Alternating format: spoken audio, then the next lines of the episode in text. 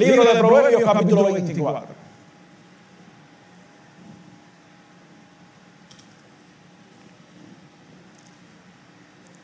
Libro de Proverbios, capítulo 24, verso 6. Qué bueno, qué hermoso es estar en la casa de Dios. Qué maravilloso es sentir al Espíritu Santo. Es que estar en la casa de Dios nos da esperanza. Nos da esperanza. Proverbios capítulo 24, verso 6. Vamos a traer la palabra que Dios nos ha dado bajo el tema Estamos en guerra. Estamos en guerra. Proverbios capítulo 24, verso 6, la palabra de Dios dice así. Porque con ingenio harás la guerra y en la multitud de consejeros está la victoria. Porque con ingenio harás la guerra y en la multitud de consejeros está la victoria. Aleluya. Todos los que se aman a sí mismos y los que amamos al prójimo como a nosotros mismos. Y esta tierra en la que vivimos, nuestras familias Levante su manita al cielo. Señor, ante tu presencia estamos con regocijo porque estamos en tu casa. Y estar en tu casa es un privilegio y merecido. Tú nos concedes esta gran bendición, Señor, de encontrarnos aquí para adorar tu nombre. Te doy gracias, Señor, porque veo aquí a las familias que se han convertido a ti recientemente, que se han reconciliado contigo. Me gozo, Dios, por lo que tú estás haciendo en los corazones por la forma tan poderosa en que tú estás quebrando los yugos, en que tú estás rompiendo cadenas, por la forma tan linda en que podemos sentir tu presencia en medio nuestro y podemos sentirnos confiados, oh Dios mío, porque tú estás a cargo y porque tú vas delante de nosotros abriendo camino. Señor, gracias por todos los que aquí estamos, por los que están compartiendo este culto con nosotros a través de los medios. Ahora me propongo predicar la palabra que tú me diste, mi Dios, el jueves en la mañana. Esa palabra que me diste en mi intimidad contigo. Esa palabra quiero transmitirla a tu iglesia, a tu gente, a los que nos escuchan, a los que nos ven a través de los medios. Te suplico, mi Dios, que esta palabra tenga un resultado poderoso en los corazones de mis hermanos, en los corazones de mis hermanas. Oh Dios mío, en el seno de la familia, que tu gracia tu poder, tu bendición sea sobre nuestros jóvenes, sobre nuestros niños, que se desate tu gloria, oh Señor, en medio nuestro. Aleluya.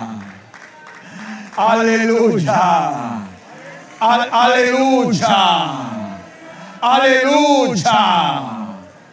Y a ti te daremos la gloria. A ti te daremos la gloria. A ti te daremos la gloria a ti te daremos la gloria. Porque solo tú la mereces, Jesús. Qué, privilegio, amado. Qué, qué privilegiados somos.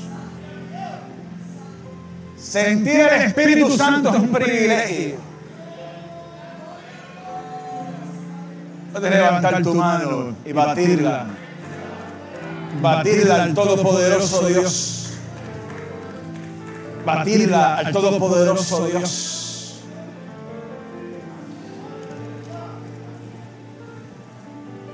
Asiento y por favor preste especial atención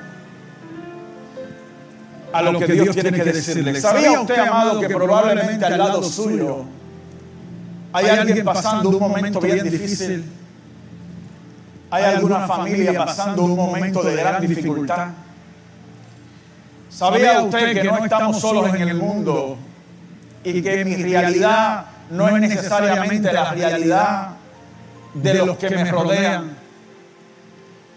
¿Sabía usted, amado, que pueden haber familias completas sufriendo los embates de la guerra espiritual en la que nos encontramos? Me gusta ser cuidadoso, amado, con los temas que escojo a traer la palabra. Y trato siempre de que los mismos sean positivos.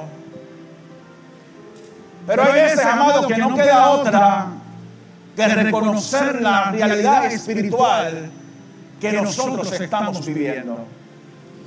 Y cuando Dios me da este tema, que lo hizo el jueves en la mañana, mientras hablaba con, con Él, su Espíritu Santo vino sobre mí con esta palabra ante la necesidad que yo le estaba exponiendo al Señor en mi intimidad con Él. Ciertamente, amados, ustedes y yo estamos en guerra.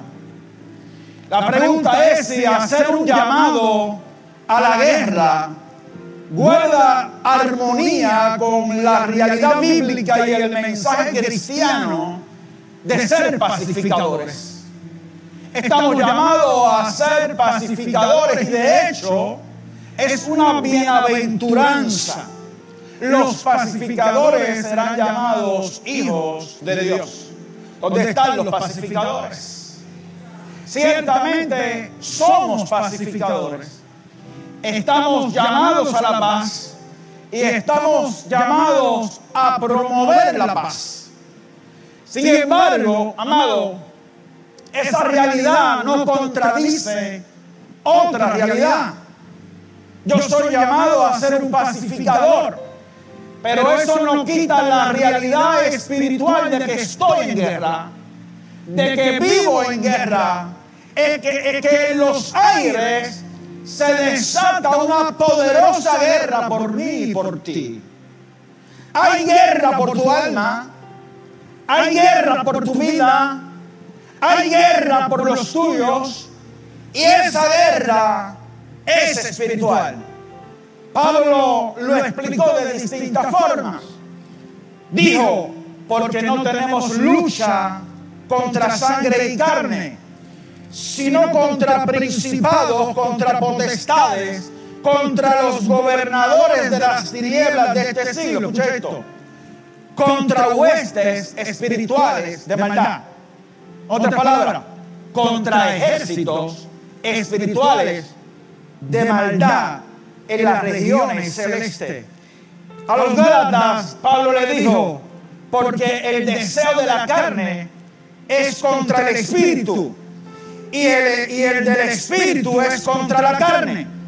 Y estos se oponen entre sí para que no hagáis lo que quisierais. Y a los corintios, Pablo le dice, 2 Corintios 10, verso 3, le dice, por, pues aunque andamos en la carne, no militamos según la carne. Oye esto, porque las armas de nuestra milicia no son carnales sino poderosas en Dios para la destrucción de fortaleza. Escuche, escuche. Derribando argumentos y toda altivez que se levanta contra el conocimiento de Dios.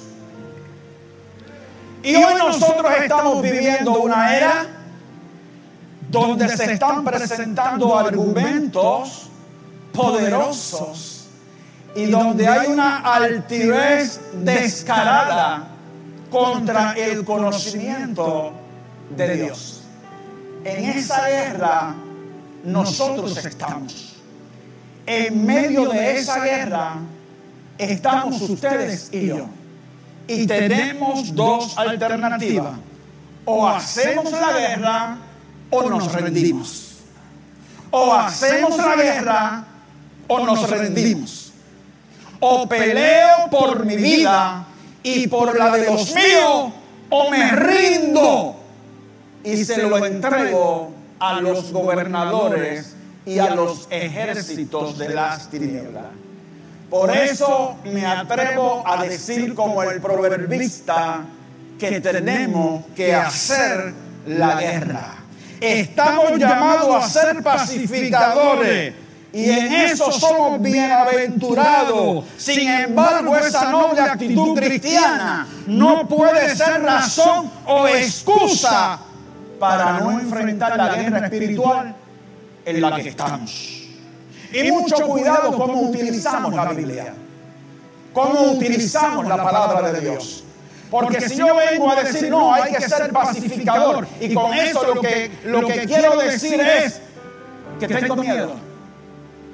y que no me atrevo a enfrentar a lo que estoy viviendo, entonces estoy utilizando mal la palabra del Señor.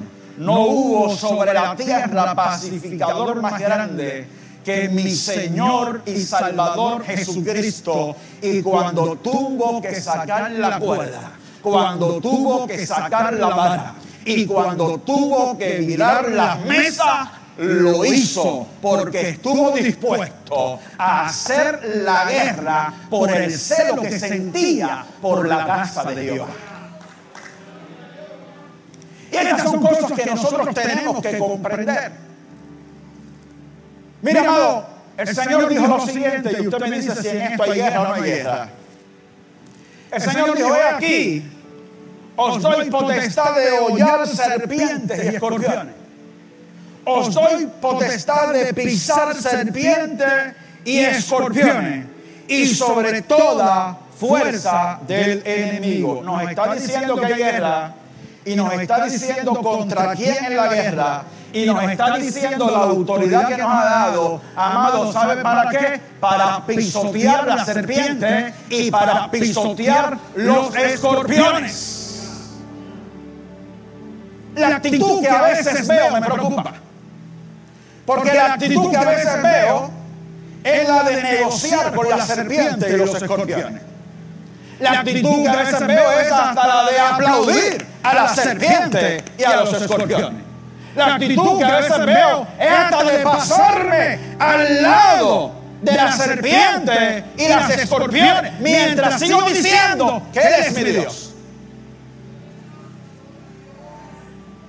Mientras sigo diciendo que Él es mi Dios. Este senador del que le he hablado últimamente, en el video que presenta, insultando al pueblo de Dios, en un momento dado dice, dice, a todo el país, le dice, yo amo a mi Señor Jesucristo, yo venero a mi Señor Jesucristo.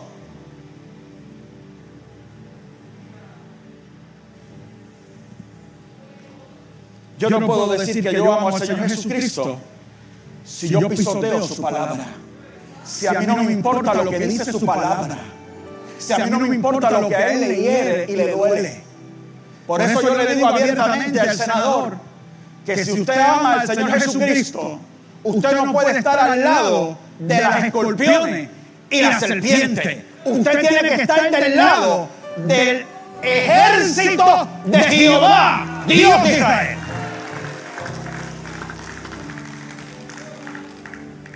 En este proverbio la sabiduría, porque los proverbios es el libro de sabiduría.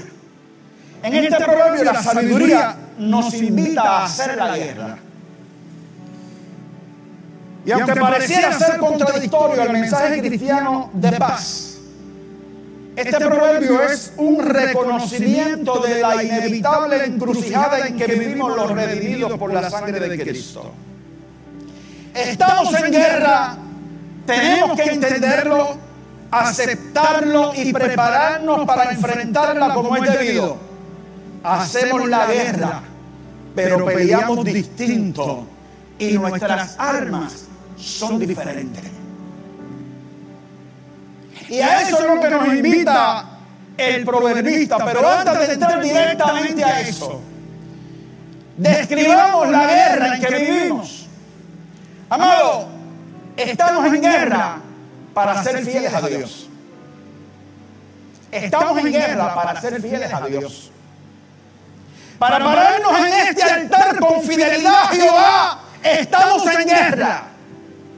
Porque todos los días, desde que nos levantamos hasta que nos acostamos, y si se lo permitimos aún después de acostarnos en nuestro propio descanso, las serpientes y los escorpiones están trabajando en contra nuestra. Están trayendo tentación a nuestra vida. Tentación a nuestras mentes, tentación a nuestros corazones, poniéndonos el pie todos los días para que le seamos infieles a Dios, para sacarnos del camino, para que tropecemos. Estamos en guerra para ser fieles a Dios. Estamos en guerra para adorar con libertad a nuestro Señor. ¿Oye eso? En guerra para adorar con libertad a nuestro Señor. Se las inventa el infierno para evitar que ustedes y yo adoremos. Para que ustedes y yo seamos verdaderos adoradores. Te pone el tropiezo hasta para que llegues a la iglesia. Y te pone el tropiezo en tu mente. Te pone el tropiezo en tu corazón te hace hasta entender, creer y razonar que es mejor no ir por X o Y razón. Y te dice, puedes adorar en casa una verdad para privarte de una gran bendición. En guerra, para ser verdaderos adoradores, yo lo he vivido toda mi vida. En guerra, para adorar con libertad a nuestro Señor yo lo he vivido desde los momentos, amados, en que me criaba y me decían aleluya, café puya. Y a mí me daban ganas de pelear. En la escuela me lo decían, aleluya, café puya. Y, y, los que nos criamos en esa época lo sabemos. ¿Cuántos lo vivieron? Levanta la mano. Levanta ahí, te creas más jovencito, levántala, ¿qué pasa? Lo vivimos. Viví la época en que nos tiraban piedras al mismo templo. Nos tiraban piedras al mismo templo. Y si nos parábamos en la calle, más todavía. Tropiezo para que adoremos. Impedimento para que adoremos. El infierno no quiere que tú adores a Dios. Porque cuando el pueblo se une a adorar a Dios y lanza un grito de júbilo al cielo, las murallas se caen. Porque la alabanza a Dios está su presencia. Estamos en guerra para servir a Dios con nuestro tiempo, con nuestro talento, con nuestros dones y con nuestras capacidades. El enemigo te miente. El enemigo hace que tú encuentres tiempo para todo, para todo, menos para las cosas santas. El enemigo se las ingenia para que eh, eh, tus prioridades se inviertan y que el tiempo que le deja a Dios quede el último en la lista. O el cuarto, el quinto, el sexto o el séptimo. Y te dice mentira de todas clases porque es el padre de toda mentira. Al que trabaja mucho le dice el único día que tienes para descansar es este. Quédate. Y allí en la cama por la nuda pegada a la oreja razona de inmediato y dice, es verdad, es verdad, yo trabajo demasiado. ¿Cómo va a pretender el pastor ese que yo llegue a escucharlo si yo puedo ver el video por la tarde? Video que tampoco puedes ver por la tarde porque te pasa algo. Hello. Con nombre y apellido, el diablo quiere que te quedes en casa, que te quedes acostadito, que te quedes dormido. No quiere que uses tus talentos, no quiere que uses tus dones, no quiere que uses tus capacidades. Te miente, te dice que tú no sirves.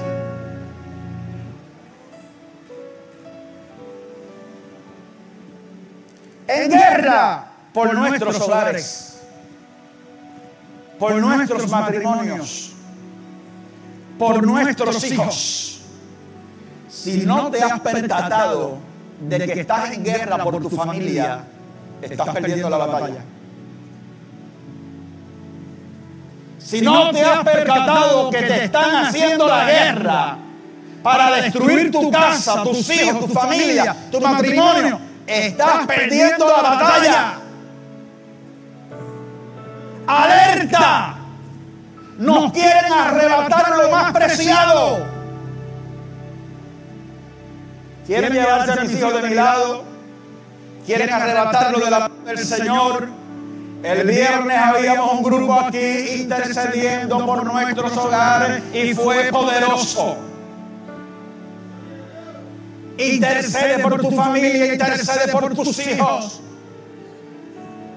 Intercedamos por nuestros hogares.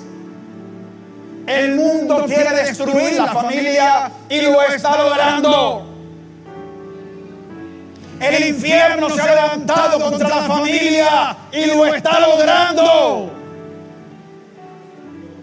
Leí ayer que en unos países se declaró la palabra papá y mamá como algo ofensivo.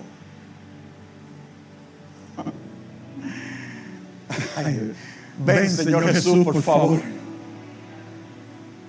Ven. Ven, Señor Jesús. Vamos al lenguaje inclusivo.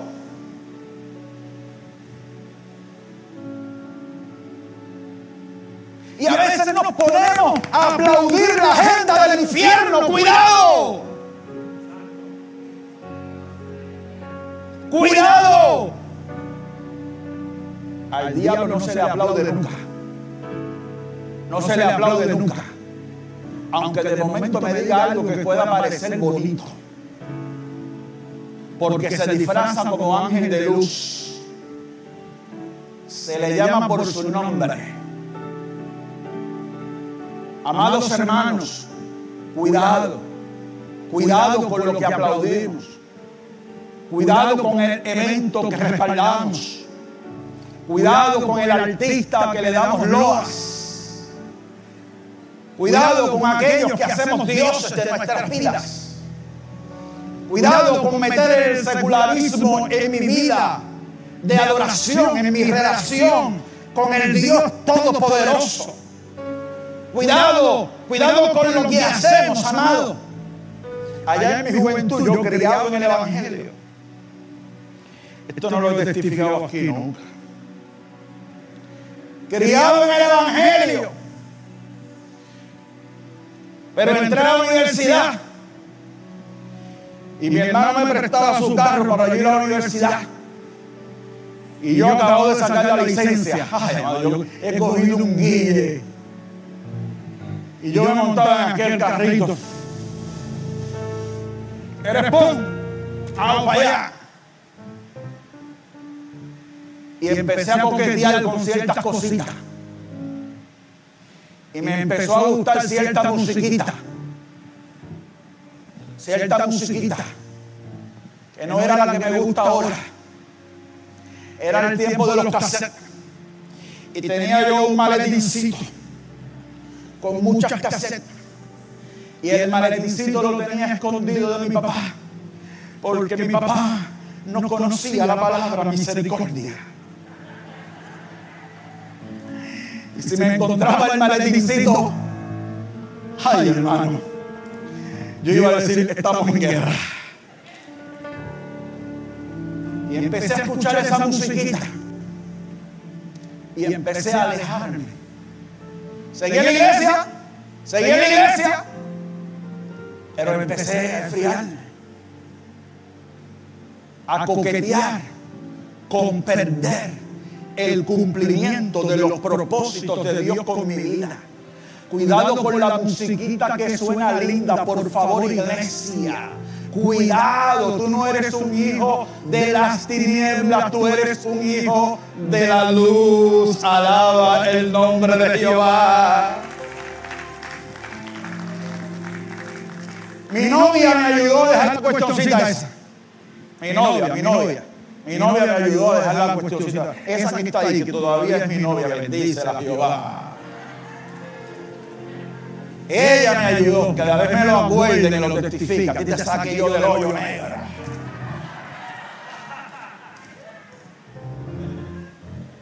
Gloria a Dios, amado. Que uno encuentre a alguien en el camino que le diga, no, no es por aquí, es por acá. Lo que tiene Dios contigo no es por aquí, es por acá, por la cuerdita del medio.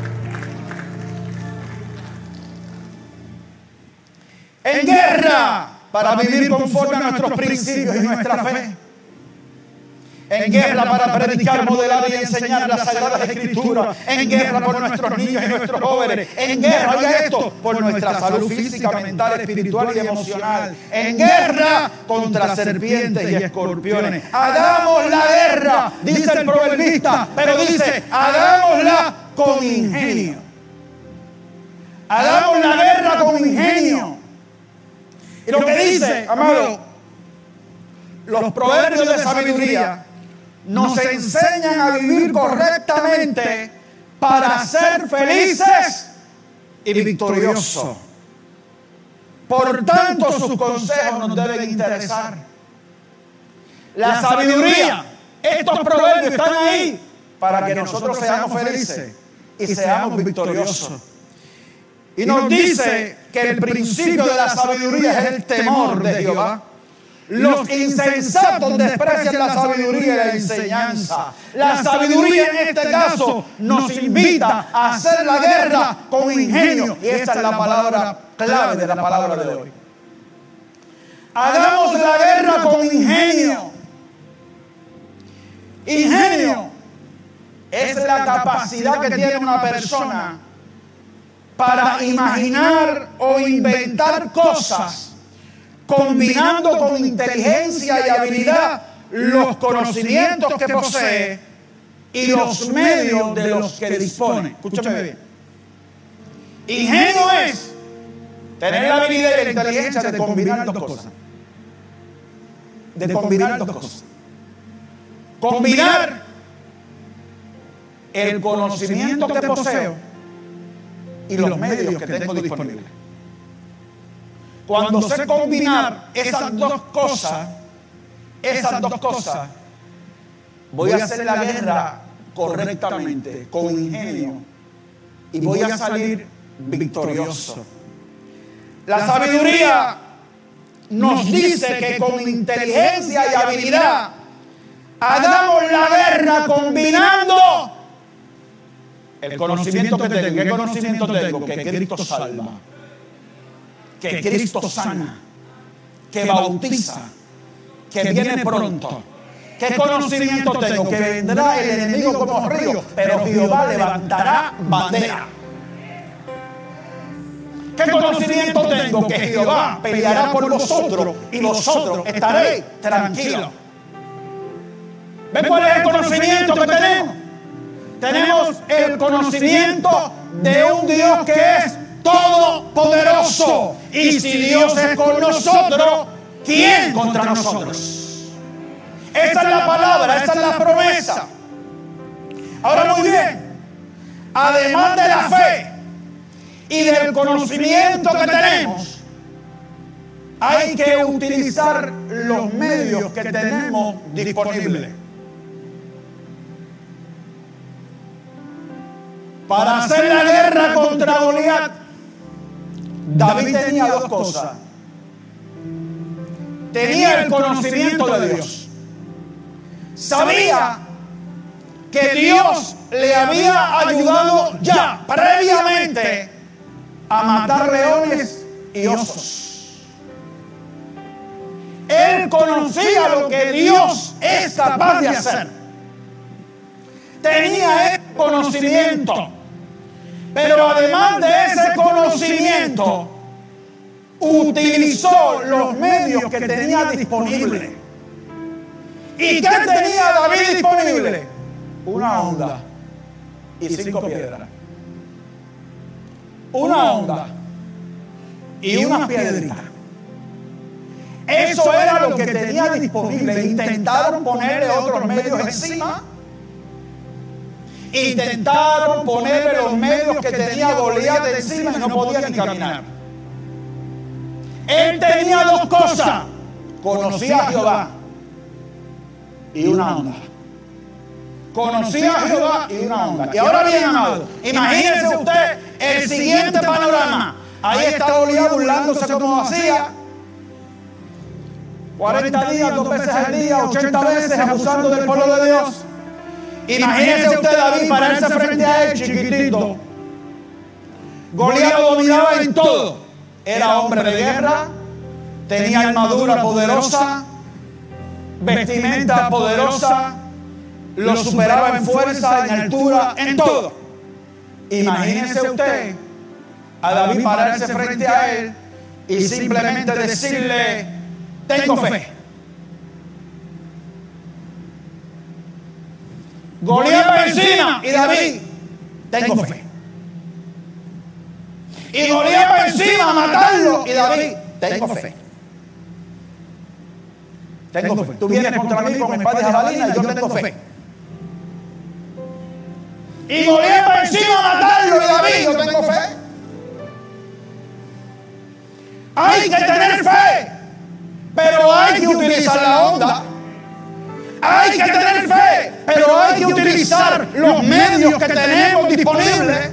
Hay que tener fe, pero los medios que tenemos, aunque luzcan inferiores, aunque luzcan menos, aunque luzcan imposibles, tenemos que utilizarlo. Porque cuando yo combino el conocimiento que tengo de mi fe en Dios con los pobres medios que tenga, sea cual sea, y los utilizo, el gigante va para el piso. El gigante va para el piso. ¿Lo estás entendiendo? El gigante va para el piso. Y nosotros tenemos que entender eso. Porque los medios que tiene Golías son mayores que lo que tengo yo, lo acepto. Lo acepto. Ellos tienen al departamento de educación completo, tienen las universidades, tienen la fortaleza y tienen el Capitolio. Pero yo tengo la mesa de casa para hablar con mis hijos. Yo tengo la mesa de casa para hablar con mis hijos. Ellos tienen todos los medios del mundo. Tienen a CNN. Aquí tienen a Guapa, a Telemundo, a WKQ 580. Tienen a temprano en la mañana. Tienen a todos los medios. Tienen al otro de los rayos X. Tienen a todo el mundo. Lo tienen. A la comadre también la tienen. Tienen a todo el mundo. Pero yo tengo mi paginita de Facebook. Yo tengo mi paginita de Facebook. Y yo tengo este altar disponible todos los domingos, todos los martes, todos los jueves, todos los viernes y todos los días de la semana. Yo tengo este microfonito aquí y junto a esos medios que tengo, yo tengo un Dios que es grande, que es poderoso, que va por encima de todos ellos. Tengo fe y voy a utilizar los medios que tengo. Y el gigante se cae porque se cae, porque fiel es el que lo prometió.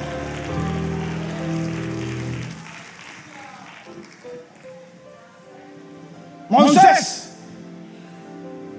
tenía ir a enfrentar al faraón egipcio y le puso por excusa a Dios y le dijo, Ah, no, que el pueblo cuando yo vaya, que no me van a creer, que tú me enviaste, que, que, yo, yo, yo, yo, soy, yo, soy tartamudo, yo esto, que, que, que, que yo lo otro. Tenía miedo. Tenía, le temblaron las rodillas. Y Moisés se lo comunicó al Dios que lo llamaba. Y me llama la atención, oiga lo que le dijo Dios. El Señor le dijo a Moisés, ¿Qué es eso que tienes en tu mano? Una vara. Ah, una vara. Tira al suelo. Se hizo culebra. Coge la vara, lado. Volvió a hacer vara. La pregunta que te hace el Señor hoy es que tú tienes en tu mano que provoque el milagro de Dios. Que tú tienes en tu mano para provocar el milagro de Dios. Cuando finalmente se enfrenta al faraón, va con Aarón, Aarón con la, la vara en mano. Y el faraón le dice, no voy a dejar ir al pueblo de Dios. Dios le dice, tira la vara. Cuando la tira se hizo culebra. Vino el faraón y llamó a sus hechiceros, a los magos, a todo el mundo. Y todos vinieron con varas. Todos vinieron con sus varas. Un montón de varas. Y Aarón Moisés con una un montón de hechiceros y magos. Y profetas de Dios solo dos, Moisés y Aarón. Todos con un montón de varas. Ellos eran no sé cuántos. Los profetas de Dios eran dos. y una sola vara. Y dice la Biblia que aquellos tiraron también sus varas y también se hicieron culebras. Pero pasó algo que pasa también en mi casa y en la tuya. Y es que la vara de Aarón y Moisés devoró las varas de todos ellos.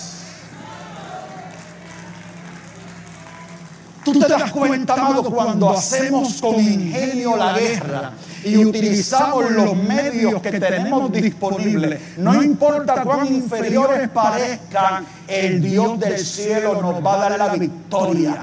Hace falta fe, pero la fe sin obra es muerta. Tenemos fe, tenemos un Dios grande, pero esta boca hay que abrirla, estos pies hay que moverlos, estas manos hay que levantarlas, este altar hay que utilizarlo.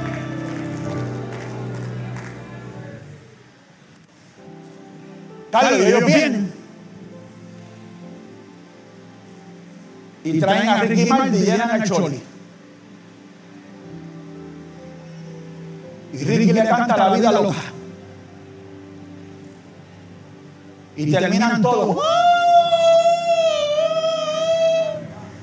¡Qué tremendo! Y después traen al conejo malo y llenan el choli.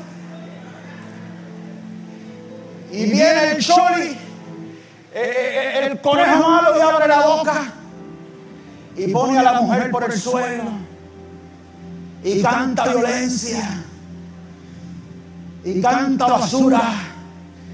Y la multitud que hace, ¡Uh! ¡La ola, la ola!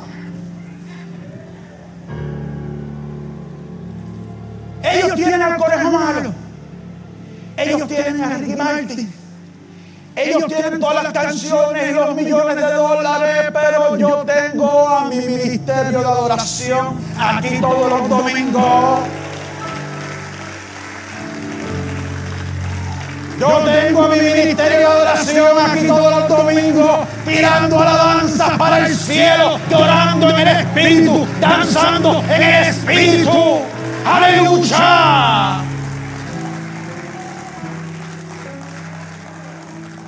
Hay que utilizar los medios que tenemos disponibles. Con ese radicito que tienes en el closet, sácalo, ponlo en la mesa de tu casa. Oh, pon música cristiana.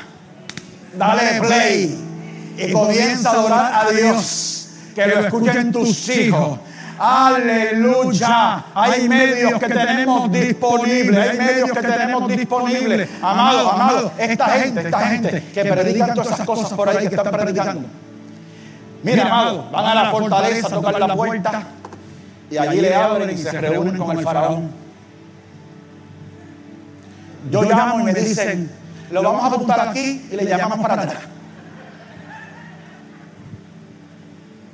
Y no me dejan entrar donde el faraón. Se me hace bien difícil llegar al faraón. Tienen un solo problema. Que yo no puedo entrar al faraón. Pero yo tengo rodillas para entrar a la presencia del Padre.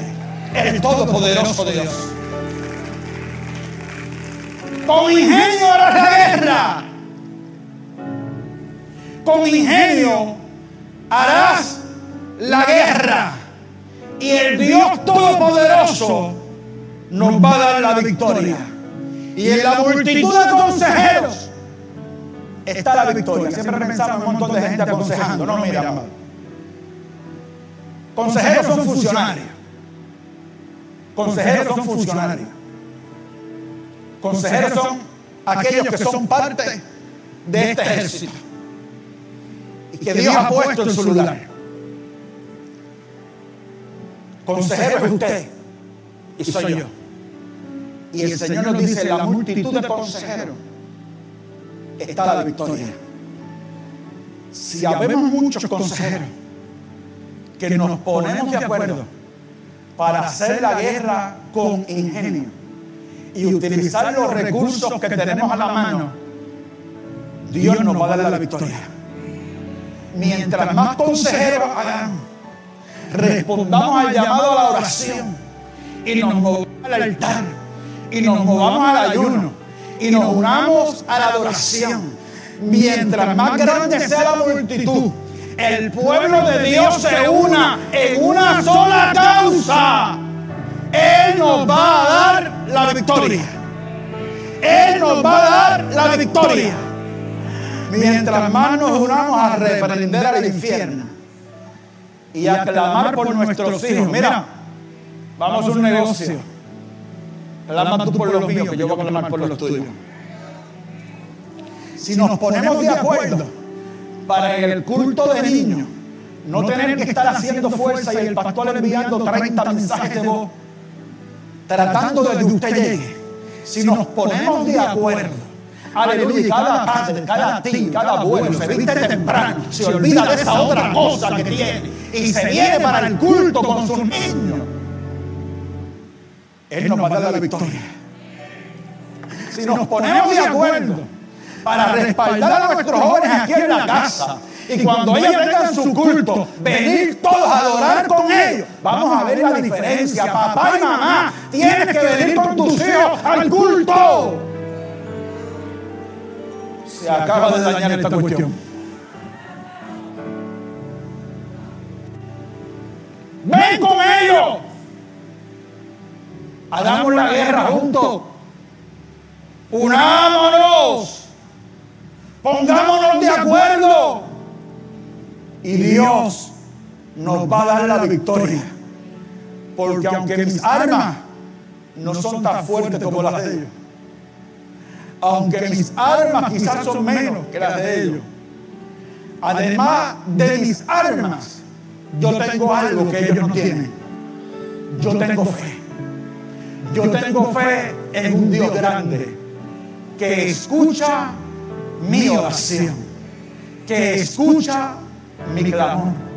Hay un arma poderosa que se nos está olvidando utilizar. Hay un arma poderosa, y con esto termino, que se nos está olvidando utilizar. Y esa arma es la humillación. Es la humillación. Amado, tenemos que dejar la altivez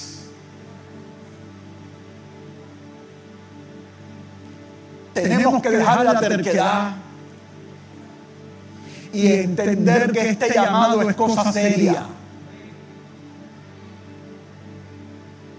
Este llamado es cosa seria.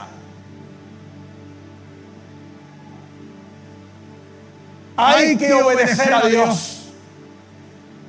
Hay que obedecer a su palabra. Hay que humillarnos, atrevernos a utilizar este altar